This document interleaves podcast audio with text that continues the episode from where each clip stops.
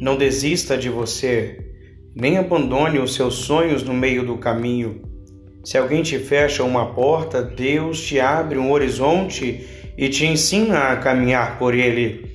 Te faz conhecer novas estradas, novos jardins, novas terras. Coloca pessoas em sua vida para te ajudar, para te estender as mãos, para estar com você nos momentos mais difíceis, para acreditar que você é capaz. Nada acontece por acaso. E o que parece ser um momento de humilhação na vida da gente é apenas um jeito lindo de Deus nos abençoar e honrar. A gente só entende quando a tristeza passa.